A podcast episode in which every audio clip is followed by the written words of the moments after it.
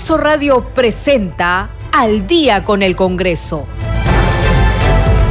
Una síntesis informativa del trabajo legislativo, de representación y de fiscalización del Parlamento Nacional. Una producción de la Oficina de Comunicaciones del Congreso de la República.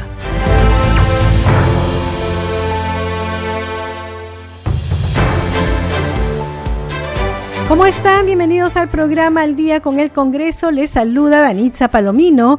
Estas son las principales noticias del Parlamento Nacional.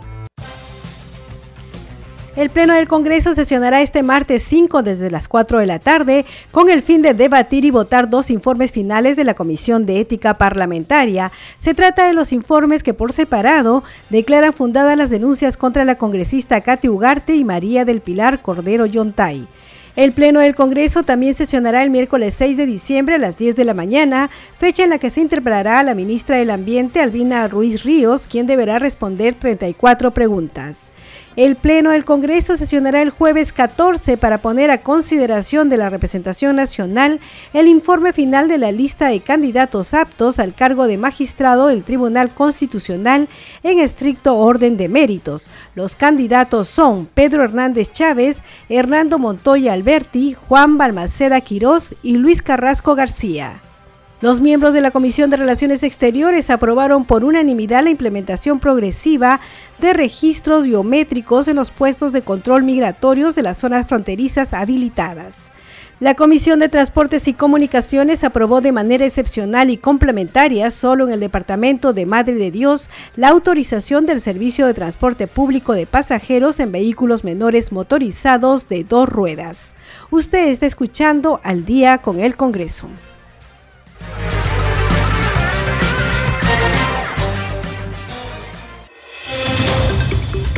Bien, vamos con el desarrollo de las noticias de hoy, lunes 4 de diciembre del 2023. Esperamos, por supuesto, que usted haya tenido un buen inicio de semana. Esta semana es un poco corta, pero vamos a seguir informando sobre las actividades del Congreso de la República. Hay que decir que hay pleno del Congreso este martes y también hay pleno del Congreso este miércoles, como ustedes lo han escuchado en los titulares. Vamos con el desarrollo de las noticias.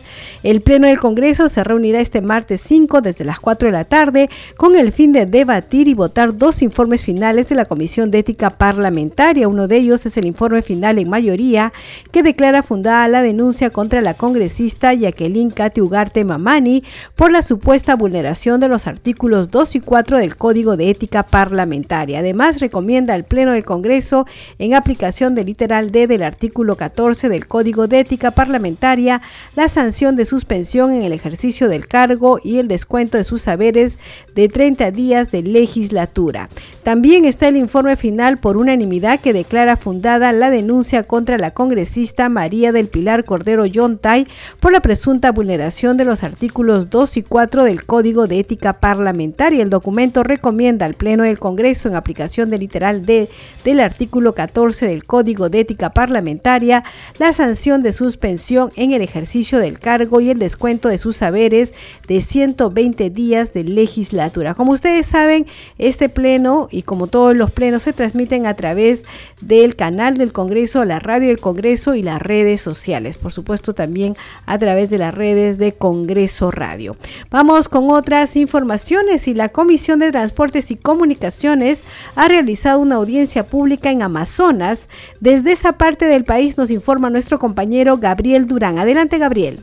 ¿Cómo estás, Danisa? Un saludo para todo Congreso Radio. En efecto, como lo has mencionado, nos hemos trasladado con la Comisión de Transportes y Comunicaciones al distrito de Cumba, en la provincia de Utcubamba, que pertenece a la región Amazonas. Ha sesionado esta comisión, la segunda sesión eh, extraordinaria en esta importante región, y estamos justamente con el presidente de este importante grupo de trabajo, el congresista Eduardo Salguana Cavides. Congresista, gracias por atendernos. Eh, ¿Qué podríamos rescatar? Han hablado de diversos temas, la ejecución vial del tramo 1, eh, el problema de la conectividad y otras obras de proyectos de telecomunicaciones también.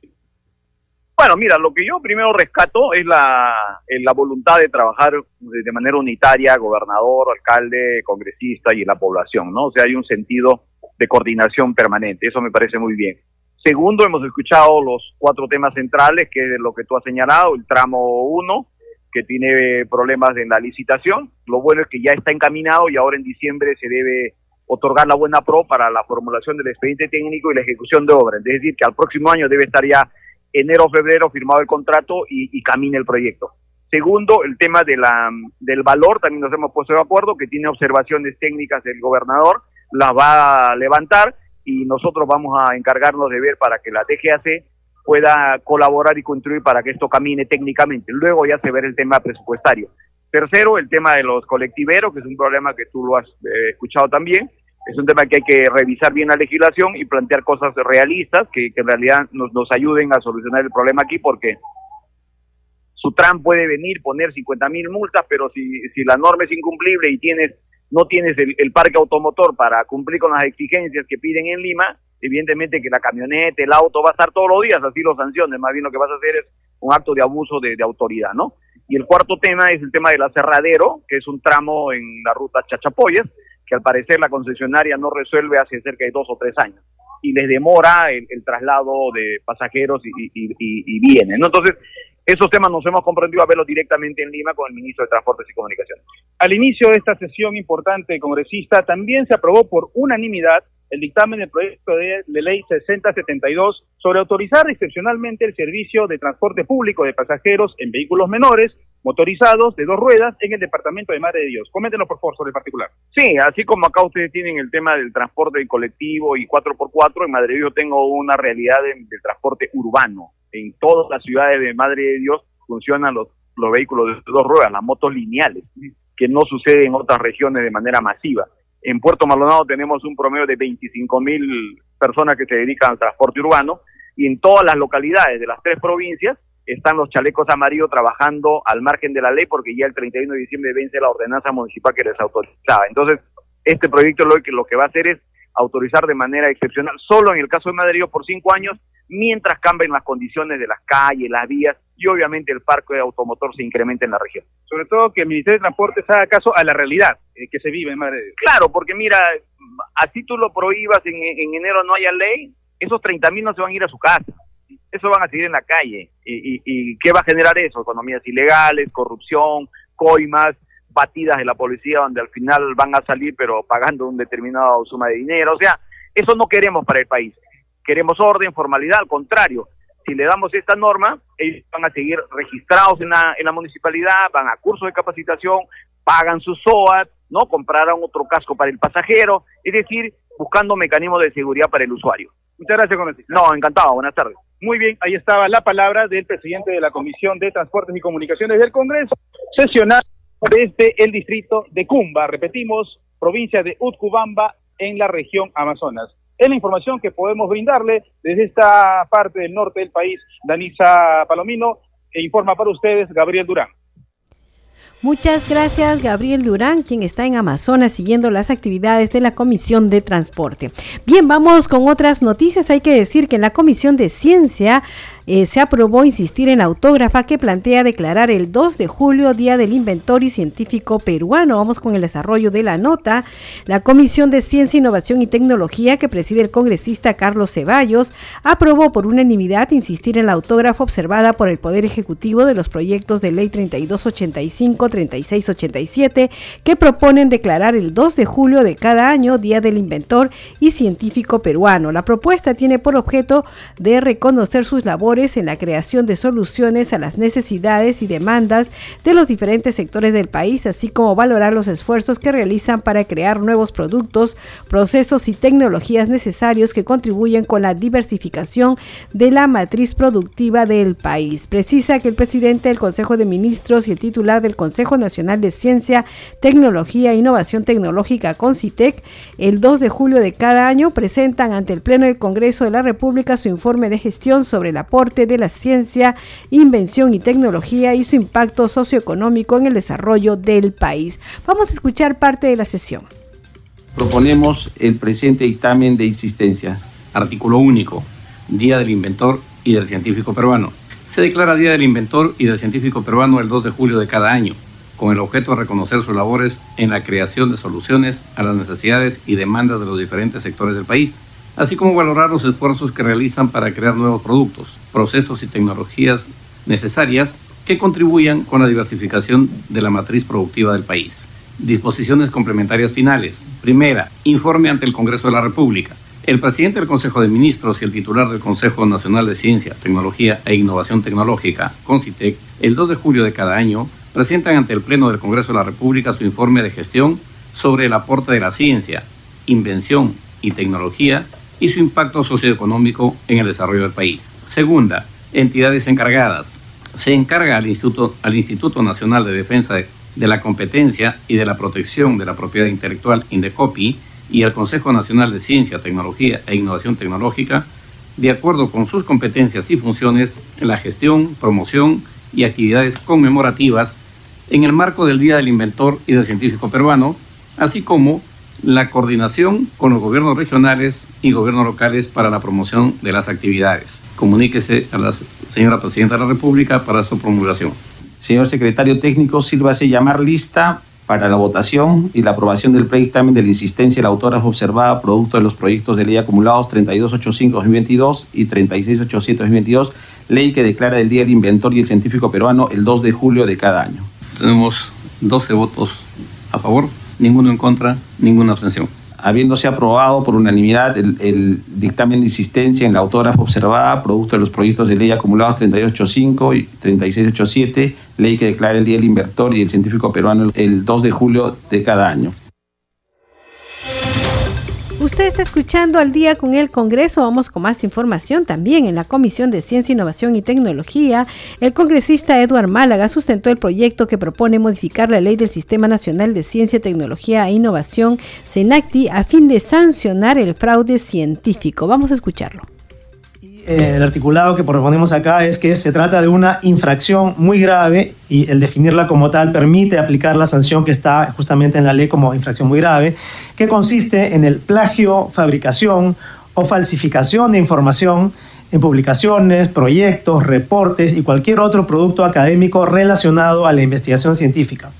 Esta definición incluye, pero no se limita a la manipulación o alteración intencionales de métodos, datos, imágenes y resultados, así como la apropiación indebida y la autoría ficticia, que es el problema que se nos ha hecho llegar últimamente, con posibles agravantes como el comercio ilegal de autorías y filiaciones institucionales falsas en artículos científicos o la publicación incluso de investigación aplicada fraudulenta con impacto directo o indirecto sobre la economía, la vida y la salud de las personas. El fraude científico además implica la deliberada violación de los estándares éticos de investigación al momento de su comisión. Es decir, presidente, no podemos volver 20 años atrás sobre algo que no estaba normado en ese, en ese caso, pudiendo generar además consecuencias penales y perjuicio económico al Estado y o privados, lo cual quizás, eh, presidente, sería una, una labor interesante para esta comisión investigar cuál ha sido el perjuicio económico ¿no? del fraude científico en todos estos años. Eh, siguiente, efecto de la vigencia en la norma, pues eh, claramente eh, esto llevaría a un impacto positivo en la legislación al establecer explícitamente el fraude científico como infracción muy grave, pasible de fiscalización y sanción a cargo de Concitec. Por otro lado, se incentiva las buenas prácticas de investigación dentro del SINACTI tanto en docentes como investigadores, así como en universidades, institutos de investigación. ¿Y por qué digo esto, presidente? Porque no solamente es que esto beneficia de alguna manera a los investigadores que incurren en el fraude, que aprovechan esto para sacar ventajas, sino que también las universidades, muchas universidades han incurrido en la práctica de competir y acumular investigadores RENACIT diferentes calificaciones sin importar eh, el, origen de sus publicaciones. Entonces las instituciones también se ven perjudicadas y creo que incorporar este tipo de sanciones en la normativa nos puede ayudar a disuadir tanto a los individuos como a sus instituciones de incurrir en, esto, en estas malas prácticas. En cuanto al análisis costo-beneficio, pues la presente iniciativa legislativa no genera gasto al erario público, eh, la ley SINACTI ya contempla infracciones, como hemos visto, así como su sanción y fiscalización a cargo de CONCITEC, por lo cual no estamos añadiendo ningún eh, eh, costo adicional. Y CONCITEC tampoco requiere recursos adicionales para el cumplimiento de lo establecido en esta ley. Y eso sería todo, presidente, estimados miembros de la Comisión. Muchas gracias por su atención. Seguimos aquí en el día con el Congreso. Hay que decir que el presidente del Parlamento, Alejandro Soto, se reunió esta mañana con una delegación de magistrados del Poder Judicial encabezado por su titular Javier Areva Lovela, con quien abordó el proyecto de ley 6305-2023, ley que crea el Sistema Nacional especializado en flagrancia delictiva e implementa las unidades de flagrancia delictiva a nivel nacional. Asimismo, trataron asuntos relacionados con la autonomía y presupuesto para la contratación de jueces. Vamos con más información y hay que decir que legisladores de distintas bancadas se pronunciaron sobre el ataque con explosivos en las instalaciones de la compañía minera Poderosa en Patás, La Libertad, que dejó nueve fallecidos y trece heridos. El legislador Héctor Ventura adelantó que pedirá la presencia en el Congreso del ministro de Energía Minas, Oscar Vera, para que informe sobre los conflictos de la minería informal e ilegal. Vamos a escucharlo. Ahora nuevamente inseguridad ciudadana, y esto es lo que se venía alertando al Ejecutivo hace muchísimo tiempo atrás. La informalidad en cuanto a la minería artesanal, la ilegalidad, y esto se lleva porque eh, no hay unas políticas concretas de parte eh, de gobiernos anteriores, inclusive de este gobierno, para poder eh, ayudar a los mineros artesanales que están en pos de formalizarse y una lucha objetiva, una lucha, una lucha contundente contra la minería ilegal, que es distinta al informal. Soy yo vicepresidente de la Comisión de Energía y Minas y voy a solicitar la intervención del ministro de Energía y Minas y también solicitar los funcionarios que corresponden eh, a PCM tratar estos conflictos sobre la eh, minería informal y ilegal, que está no solamente atentando al, medio ambiente, a la, eh, a la inversión que se debe hacer en cuanto a minería, sino también ahora a la inseguridad ciudadana. Organizaciones criminales que estarían coludidos con mineros ilegales Ojo, nosotros desde Fuerza Popular siempre hemos respaldado a que se le brinde toda la atención administrativa y, el apoyo eh, para la formalización de los mineros artesanales que están en pos de formalizarse. Pero hasta el momento, vean, inclusive en la, época de, de, Antumala estuvo, estuvo inclusive también Urresti, donde lejos de dinamitar, lejos de eh, atentar contra este, la propiedad de los mineros artesanales, lo que, que han debido hacer es brindarles y garantizarles la formalidad de esos mineros eh, y, de, los, de, los, mineros, ojo, de los mineros informales. De lo ilegal, de por, cierto, de lo ilegal, definitivamente nosotros tenemos que luchar contra la ilegalidad. Hay que escuchar al ministro del sector, hay que escuchar, vamos a ver qué, acciones van a tomar. De igual manera también ahora al, nuevo ministro del Interior, las acciones que están tomando inmediatamente de lo sucedido en Patas. Ahora, esto, lo de Patás, eh, en otros este, puntos de, desarrollo minero también hay presión en, eh, contra de la empresa eh, privada muchos conflictos sociales que también el Estado, también el Ejecutivo tienen que resolver. Esto, esto va a garantizar que desde el Congreso de la República inclusive le hemos brindado toda la ayuda al Ejecutivo para eh, la lucha eh, a, favor de la inseguridad ciudadana, pero esperemos de que el, Ejecutivo también tenga este, las cosas claras para hoy dar un ejemplo de que queremos que la inversión privada, tanto extranjera como eh, nacional, se respete. ¿no? Vamos con más información y hay que decir que en lo que va de la presente legislatura, la Comisión de la Mujer y Familia, presidida por la congresista Milagros Jauregui, ha logrado la aprobación de cinco dictámenes que se han convertido en leyes. El corte de este informe fue el 30 de noviembre de este año. Está la Ley 31887, ley que promueve la protección y desarrollo integral de las niñas, niños y adolescentes que se encuentran en situación de orfandad a fin de garantizar el acceso a una pensión de orfandad de niñas, niños y adolescentes de pueblos indígenas u originarios. También la Ley 3196, ley que modifica el decreto legislativo 1297, decreto legislativo para la protección de niñas, niños y adolescentes sin cuidados parentales o en riesgo de perderlos, esto para fortalecer las unidades de protección especial UPE. Vamos ahora con la ley 3198, ley que declara de interés nacional la incorporación en el currículo nacional de la educación básica de contenidos curriculares de estudio sobre liderazgo y autoestima y ciudadanía para la prevención de la violencia.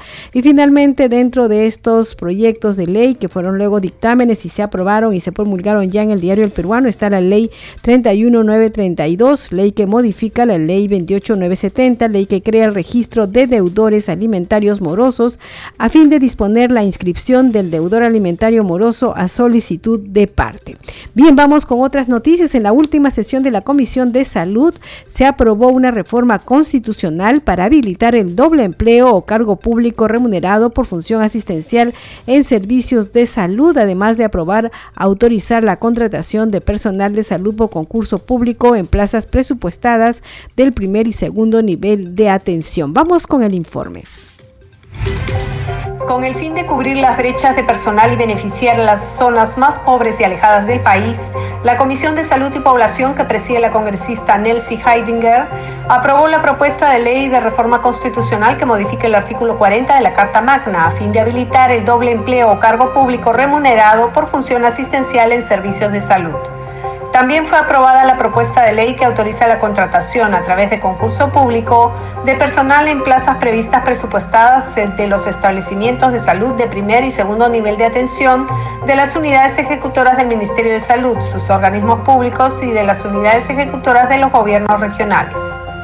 Seguidamente, congresistas de la Comisión de Salud expresaron su satisfacción por las gestiones realizadas por el ministro del sector, César Vázquez Sánchez, para atender las demandas salariales del personal de salud, al tiempo que consideraron necesario realizar seguimiento de acompañamiento para el logro de objetivos en beneficio del personal que reclama su nombramiento. Es decir, como bien se lo señalamos en su momento, Presidenta, por su intermedio al ministro, o sea, nosotros estamos para ayudar.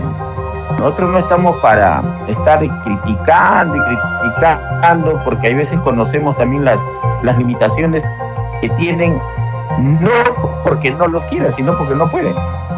Ningún ministerio puede ir ahí sin meter la mano. Ningún ministerio puede entrar a servir y hacer caminar el expediente. Si no, hay que esperar la buena voluntad de esos dos lados. Sobre las plazas libres y presupuestadas para que un servidor pueda ascender, el titular del MINSA dijo que son escasas y se dan generalmente cuando alguno se jubila o retira. Indicó que el Ministerio de Economía y Finanzas precisó que para acceder a dichas plazas deben ser sostenibles en el tiempo. De otro lado, dijo que a partir de este mes de diciembre los médicos, los profesionales de la salud y técnicos recibirán su aumento completo gracias a la aprobación de la Ley de Presupuesto del Sector Público para el año fiscal 2024. Explicó que para cumplir todos los acuerdos y satisfacer las expectativas de todos los trabajadores del sector, se necesitaban en total 1.402 millones de soles y que con la aprobación de la nueva ley de presupuesto para el próximo año se podrá cumplir con los reclamos debido a que el aumento será completo en función a los acuerdos colectivos firmados en años anteriores. Seguimos aquí en el día con el Congreso y vamos con más información. La Comisión de Defensa del Consumidor y organismos reguladores de los servicios públicos aprobó por mayoría la modificación de un proyecto que establece la entrega automática de la constancia de cancelación de créditos y del certificado de liberación de garantía. En el grupo de trabajo que preside el congresista Wilson Soto también se sustentaron tres proyectos de ley. Vamos con el informe aprobó con 11 votos a favor un texto sustitutorio que modifica la ley número 29571, Código de Protección y Defensa del Consumidor, y que establece la entrega automática de la constancia de cancelación de créditos y del certificado de liberación de garantías. La entrega de las constancias de no adeudo solicitadas por los usuarios no se realizan dentro del tiempo que señala el reglamento de la SBS, generando inconvenientes a los consumidores, no solo, por, no solo porque son pasibles de reclamos de pagos, de deudas ya canceladas, sino porque además son reportados a las centrales de riesgo públicas y privadas, ocasionando perjuicio en los clientes y usuarios de los servicios. La modificación propuesta por el proyecto de ley establece que sin necesidad que el usuario tenga que presentar una solicitud, la entidad financiera emita la constancia de cancelación y el incumplimiento de la obligación acarrería una sanción determinada en el grupo de trabajo que preside el legislador Wilson Soto se sustentaron tres nuevos proyectos de ley. Uno que fortalece el derecho de reparación y reposición del consumidor, de autoría de la congresista Katy Ugarte. El segundo, que busca ampliar la prohibición de las comunicaciones spam, observación del Ejecutivo y sustentada por el Indecopi. Y el tercero, que impulsa simplificar el acceso a los procedimientos de baja y suspensión de los servicios públicos, de autoría de la legisladora Diana González. Que la finalidad de mi proyecto de ley 6342 es facilitar el acceso y simplificar los procedimientos de bajo suspensión de servicios públicos. La Comisión de Defensa del Consumidor y organismos reguladores de los servicios públicos mandó a cuarto intermedio el predictamen recaído en el proyecto de ley número 5151, que con texto sustitutorio propone la ley que dispone consignar información precisa en las etiquetas de los productos lácteos. Seguimos aquí en el día con el Congreso y como ustedes saben, la Oficina de Comunicaciones viene difundiendo información sobre el Congreso de la República en lenguas originarias. Esta vez vamos a conocer cuáles son las funciones del Congreso en Ashaninka. El Congreso de la República, institución donde se toman las principales decisiones del país, tiene tres funciones, legislar, fiscalizar y representar traducción e interpretación en Ashaninka. Irota que Congreso de la República antabe tanzpango amena cosa no tirori antaberensi anampita ki Perú. Aisati otimi mava antacanta yetiri. Antacanti leyes. Amena coventiro impinka tsayetan charori. Aisati uñana coventahei temaron.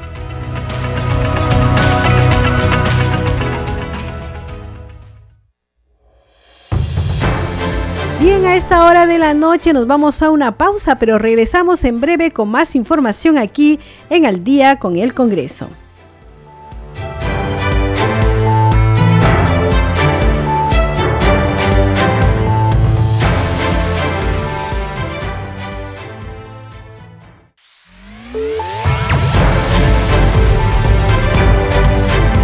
Continuamos en Al día con el Congreso. ¿Cómo están? Bienvenidos a la segunda media hora del programa El Día con el Congreso. Los estamos acompañando en los controles Franco Roldán, en la conducción Danitza Palomino y vamos con los titulares del día. El Pleno del Congreso sesionará este martes 5 desde las 4 de la tarde con el fin de debatir y votar dos informes finales de la Comisión de Ética Parlamentaria. Se trata de los informes que por separado declaran fundadas las denuncias contra la congresista Katy Ugarte y María del Pilar Cordero Yontay. El Pleno del Congreso también sesionará el miércoles 6 de diciembre a las 10 de la mañana, fecha en la que se interpelará a la ministra del Ambiente, Albina Ruiz Ríos, quien deberá responder 34 preguntas. El Pleno del Congreso sesionará el jueves 14 para poner a consideración de la representación nacional el informe final de la lista de candidatos aptos al cargo de magistrado del Tribunal Constitucional en estricto orden de méritos. Los candidatos son Pedro Hernández Chávez, Hernando Montoya Alberti, Juan Balmaceda Quirós y Luis Carrasco García. Los miembros de la Comisión de Relaciones Exteriores aprobaron por unanimidad la implementación progresiva de registros biométricos en los puestos de control migratorios de las zonas fronterizas habilitadas. La Comisión de Transportes y Comunicaciones aprobó de manera excepcional y complementaria, solo en el Departamento de Madre de Dios, la autorización del servicio de transporte público de pasajeros en vehículos menores motorizados de dos ruedas. Usted está escuchando al día con el Congreso.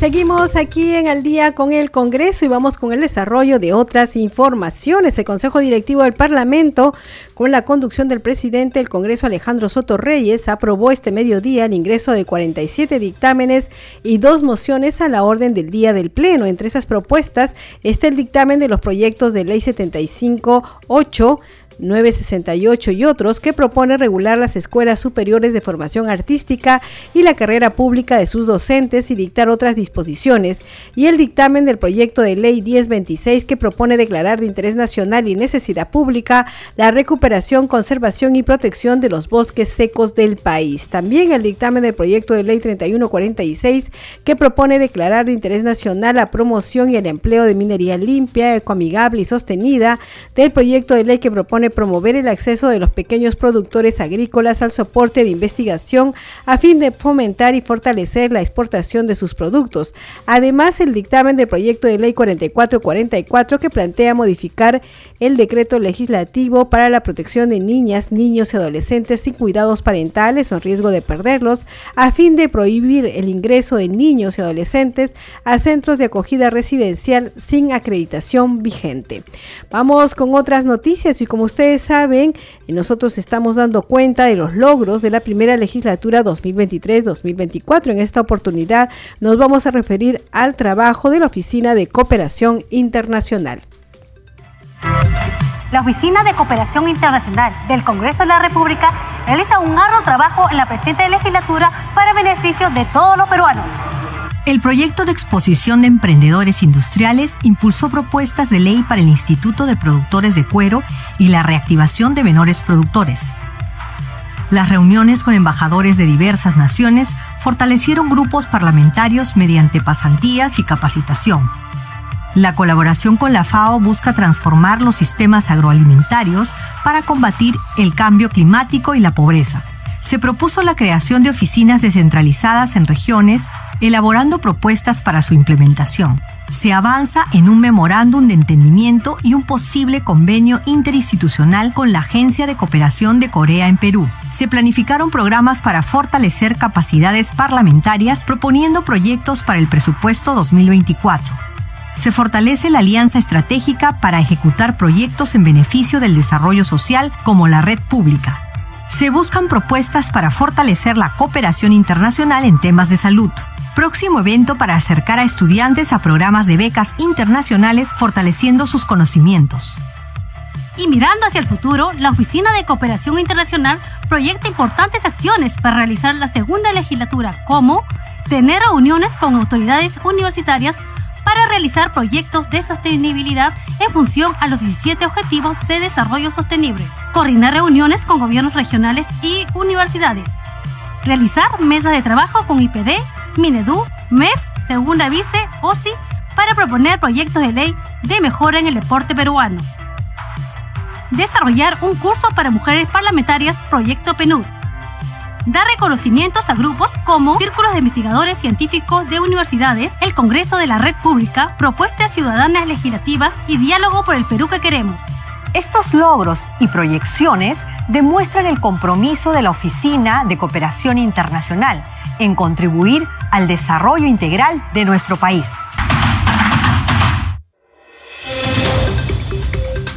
Seguimos aquí en Al día con el Congreso y reivindicar los derechos de los afrodescendientes fue el compromiso que asumió el segundo vicepresidente del Congreso, Waldemar Cerrón Rojas, este lunes durante la conferencia y recital denominado Mujer Afroperuana y Poesía, que organizó su despacho parlamentario y tuvo lugar en la sala Alberto Andrade.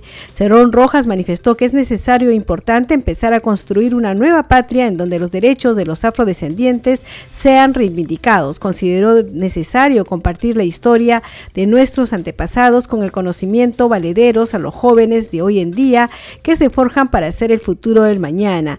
De la actividad también participaron como ponentes Dani Arias Aguilar, historiador e investigador social, Fabiola Silva Naupuri, docente y poeta, Humberto Quispe Hernández, filósofo y docente, y José Antonio Reina Ferreiros, abogado y docente. Finalmente, el despacho del congresista entregó diplomas de honor a los jóvenes por su asistencia y participación. Usted está escuchando al día con el Congreso y vamos con otras informaciones a fin de contribuir un espacio de diálogo. La Comisión Especial Proyecto Chineca realizó una sesión descentralizada y audiencia pública en la ciudad de Chimbote, donde solicitó a los sectores responsables la implementación de la Ley 31345 relacionada al financiamiento y ejecución del proyecto Chinecas. Vamos con el informe. El auditorio de la Universidad del Santa Ciudad de Chimbote, región Ancash, fue escenario de la sesión descentralizada audiencia pública de la Comisión Especial Proyecto Chinecas de Congreso. La coordinadora de dicha comisión, la congresista Kelly Portalatino, mostró su preocupación por el lento avance del mencionado proyecto. Más de ocho años no se ha hecho mantenimiento rutinario y preventivo. Se encuentra deteriorado el sistema hidráulico, soleras, puertas, sistema mecánico, eléctrico, cosas de dispersión, formatación, con material acarreo de la bocatoma por falta de limpieza. El sistema de manejo electrónico automático funciona solo al 30% y actualmente su manejo sigue siendo se informó que se solicitó a la PCM promulgar una resolución para crear una comisión multisectorial para proponer recomendaciones técnicas, así como consolidar el esquema de financiamiento y plan de promoción de las etapas. También la comisión viene solicitando a los sectores responsables la implementación de la Ley 31345, que tiene que ver con el financiamiento y ejecución para la optimización de la infraestructura hidráulica, afianciamiento de recursos hídricos y la construcción de Bocatoma única compartida. Sobre la inspección de la venta de terrenos en el ámbito de Proyecto Especial Chinecas, la comisión viene oficializando con el Midagri para que se emita una resolución ministerial sobre la ampliación de plazo para la realización de la inspección ocular de la venta de terrenos en el ámbito del mencionado proyecto. Vamos con más información y tenemos noticias sobre la elección del magistrado del Tribunal Constitucional. El Pleno del Congreso sesionará el jueves 14 de diciembre para poner a consideración de la representación nacional el informe final de la lista de candidatos aptos al cargo de magistrado del Tribunal Constitucional en estricto orden de méritos. Así lo anunció el presidente del Congreso Alejandro Soto Reyes durante la sesión de la Junta de Portavoces que se llevó a cabo esta tarde y tras dar cuenta del informe de la Comisión Especial de Selección de Candidata o Candidato candidato apto para la elección de magistrados del Tribunal Constitucional. Dicho cuadro de méritos de candidatos aptos para magistrados del Tribunal Constitucional es el siguiente. 1. Pedro Hernández Chávez con 95.00 Hernando Montoy Alberti 83.50, Justo Balmaceda Quirós 79.20 y Luis Carrasco García 76.10. Cabe indicar que de acuerdo con el reglamento y cronograma de la Comisión Especial, desde el martes 12 de diciembre, el Pleno del Congreso está habilitado para elegir al magistrado del Tribunal Constitucional. Entonces ya sabe, este jueves 14 de diciembre se podría ya estar eligiendo al nuevo integrante o nueva integrante del Tribunal Constitucional. Vamos con más información. El presidente del Congreso fue condecorado por sus labores a favor de la Policía Nacional y la lucha frontal contra la delincuencia. En su papel como presidente del primer poder del Estado, la Policía Nacional del Perú condecoró al presidente Alejandro Soto Reyes. Tenemos el informe por la destacada labor en sus servicios excepcionales a favor de la Policía Nacional del Perú en la lucha frontal contra la inseguridad ciudadana, el presidente del Congreso, Alejandro Soto Reyes, recibió la condecoración honorífica Alférez Mariano Santos Mateo, gran general de la Policía Nacional del Perú. Como congresista, como presidente del Congreso de la República, he visitado las escuelas de formación policial en Cusco, en Lima, en Chorrillos, en el RIMAC, en San Bartolo y he podido verificar las carencias que se tienen. Por eso desde el Congreso de la República hemos luchado porque se respeten los derechos de los policías, no solo en su formación, sino también cuando ejercen la función pública. Este Congreso del Bicentenario aprobó la ley que regula y reglamenta la legítima defensa, ley que permite ahora que un policía en ejercicio de sus funciones pueda utilizar el arma del reglamento sin ser perseguido por la justicia. Pero lamentablemente la norma ha sido observada y estoy seguro que en el tiempo será superada para el bienestar de la Policía Nacional del Perú y de los ciudadanos peruanos. Pero ahí caminemos juntos, ciudadanos, autoridades y Policía Nacional para combatir el crimen y la delincuencia que azota nuestro país. Asimismo, anunció que en la reciente ley de presupuesto para el año fiscal 2024, aprobado por el Congreso de la República, se ha logrado destinar un monto importante para el fortalecimiento de la Policía Nacional. Por eso anuncio con gran satisfacción que la ley del presupuesto del sector público para el año fiscal 2024, aprobada el día de ayer por la representación nacional, se incluyó la ampliación y mejoramiento del servicio de formación policial de la Policía Nacional del Perú en el distrito de Chorrillos por un monto de 14.399.708 soles. Este es un logro importante en beneficio de nuestros policías. Por su parte, el ministro del Interior, Víctor Torres Falcón, resaltó el compromiso del Congreso en el fortalecimiento de la seguridad ciudadana. La distinción otorgada al titular del Parlamento fue entregada a personalidades políticas representativas, tales como el presidente del Poder Judicial, Javier Arevalo, el presidente del Consejo de Ministros, Alberto Otárola, y el ministro de Defensa, Jorge Chávez Cresta. La ceremonia se realizó en la sala Capitán Policía Nacional del Perú, Alipio Ponce, ubicada en la sede principal del Ministerio del Interior. Usted está escuchando al día con el Congreso y vamos a informarles que la presidenta de Salud respondió ante la Comisión Especial del Congreso por atención a pacientes con cáncer. Vamos con el desarrollo de la nota. Durante su presentación ante la Comisión Especial Multipartidaria de Seguimiento, Coordinación, Monitoreo y Fiscalización sobre los avances de los resultados de la prevención y control del cáncer, la presidenta ejecutiva de Salud, María Elena Aguilar del Águila, respondió sobre el proceso de atención que realiza su institución a los pacientes asegurados con diagnósticos oncológicos. Ante la Comisión Congresal, la titular del Seguro Social detalló que su entidad tiene varios centros oncológicos preventivos donde se realizan tamizajes diarios, atenciones a través de la telemedicina y constantes capacitaciones y talleres sobre la prevención del cáncer. Agregó, por ejemplo, realizan talleres con estudiantes de cuarto y quinto de secundaria para hablarles sobre la educación sexual, el cáncer de cuello uterino, planificación familiar y la promoción de la alimentación saludable. Asimismo, Aguilar dijo que Salud realiza una atención prioritaria cuando hay un diagnóstico oncológico que se realiza mediante una alerta que permita que las referencias de los pacientes con esos diagnósticos se aceleren. También señaló que para el tratamiento oncológico la administración de fármacos que brinda el Seguro Social son adecuadas y cuentan con stock. Además dijo que se realizan quimioterapias constantes y cuentan con unidades de cuidados del manejo del dolor en 15 redes hospitalarias. Vamos con más noticias. Y hay que decir que durante la sesión de la Comisión de la Alianza para el Pacífico se pudo conocer que el servicio de emisión de pasaportes por parte de Migraciones viene cumpliendo con rapidez en la entrega de este documento y que hay mayor disponibilidad de citas. Vamos con un informe. Con el fin de conocer sobre los servicios migratorios y mecanismos de control que se vienen promoviendo en el tránsito de personas como parte de la cadena económica del país, la Comisión de Alianza del Pacífico escuchó las exposiciones de directivos de la Superintendencia Nacional de Migraciones, donde se hizo mención a los equipos que usan para el control migratorio en el país. Eh, respecto a los equipos, se cuenta eh, con equipos eh, idóneos de computadoras que hacen el registro y elementos biométricos.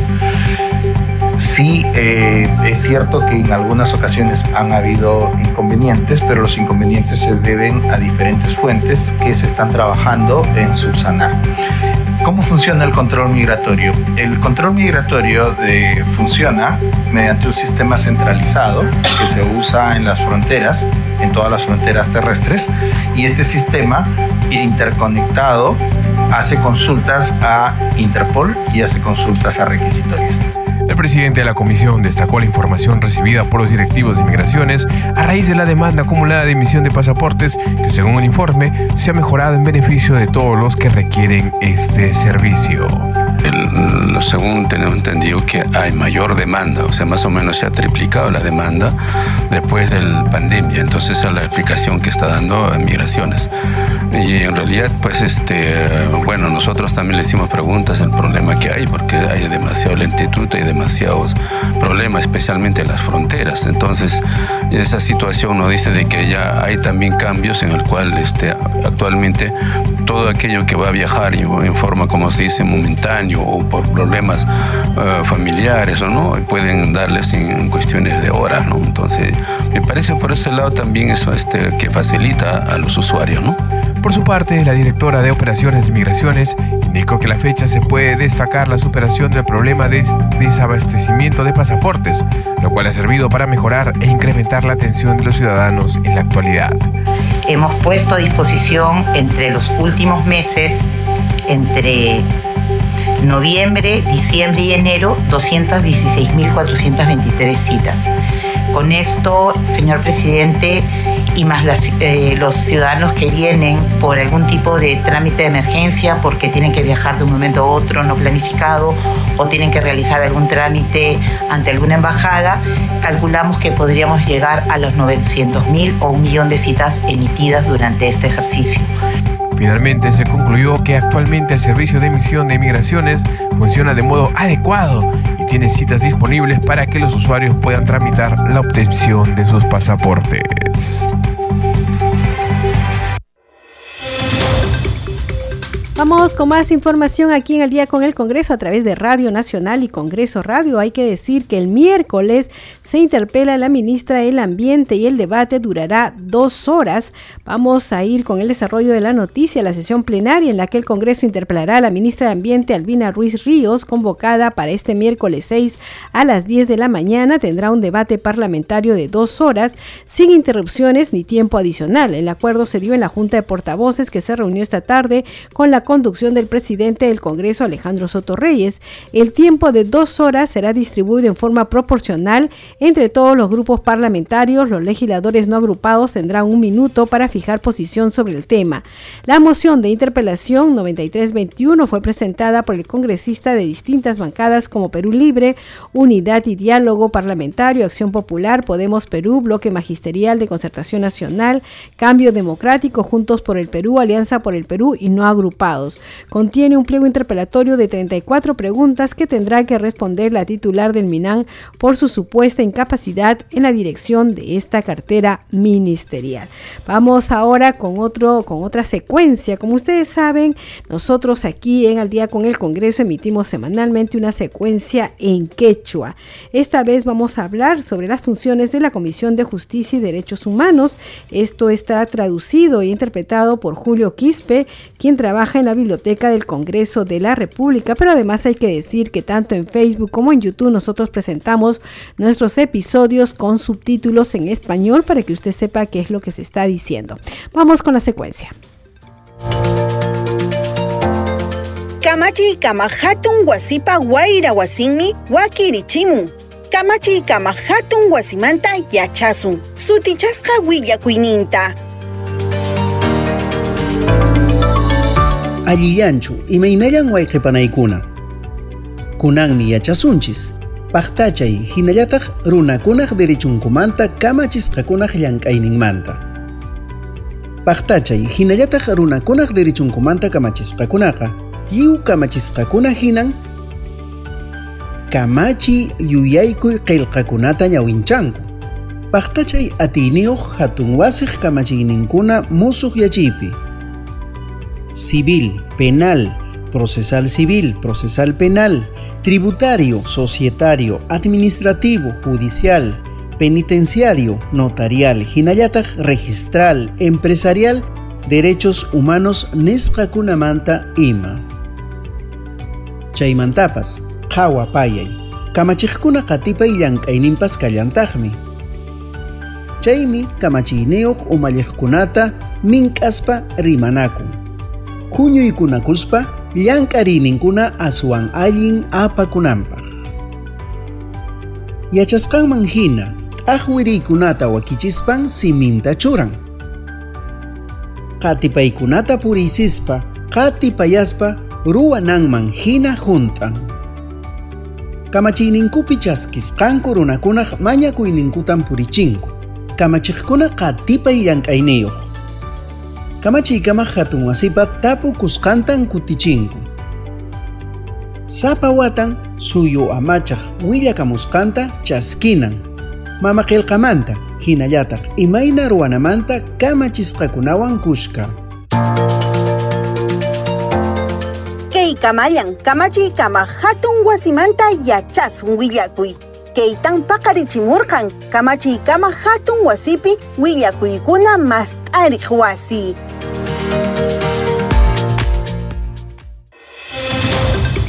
Usted está escuchando al día con el Congreso y ahora vamos con nuestra siguiente secuencia. Congreso en redes. Tenemos información con nuestro compañero Víctor Incio. Adelante, Víctor.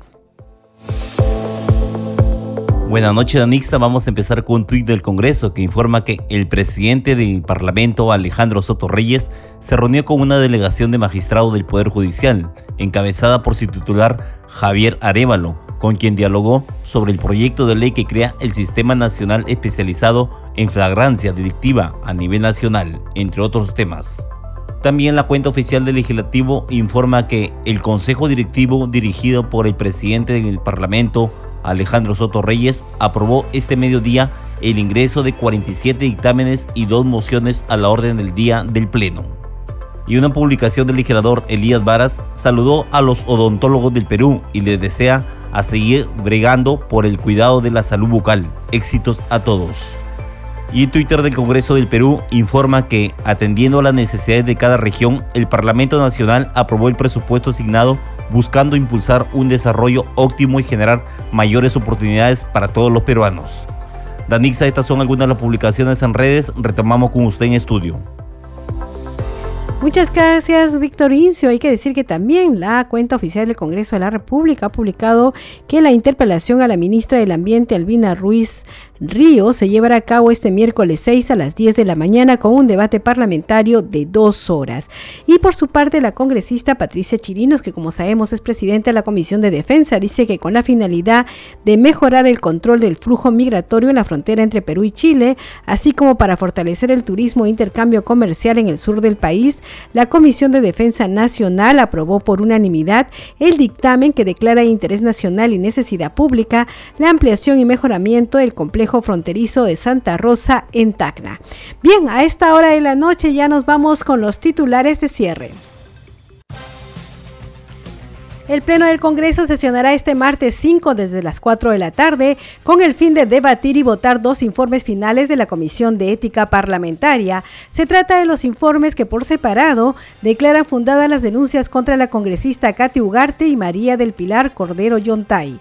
El Pleno del Congreso también sesionará el miércoles 6 de diciembre a las 10 de la mañana, fecha en la que se interpelará a la ministra del Ambiente, Albina Ruiz Ríos, quien deberá responder 34 preguntas.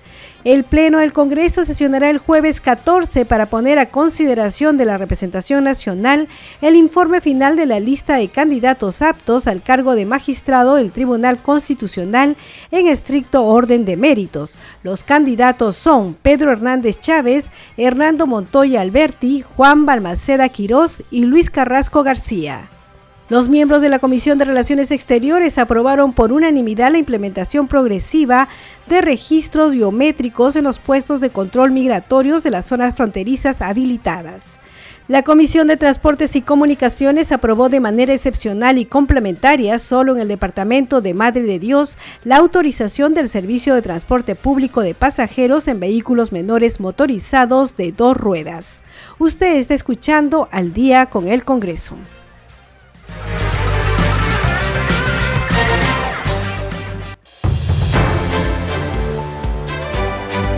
Hemos llegado al final del programa Al día con el Congreso. Como siempre, le agradecemos a nombre de todo el equipo de Congreso Radio por estar en sintonía, por acompañarnos siempre en las noches a las 10. Nosotros siempre damos una información condensada de lo que ha ocurrido en el día. Por ejemplo, mañana ya sabe usted que la sesión plenaria se transmitirá también por el canal del Congreso y por la radio y por las redes sociales. Esto será a partir de las 4 de la tarde. Con nosotros será hasta mañana a las 10 de la noche que regresamos con toda la información del Parlamento Nacional. Buenas noches.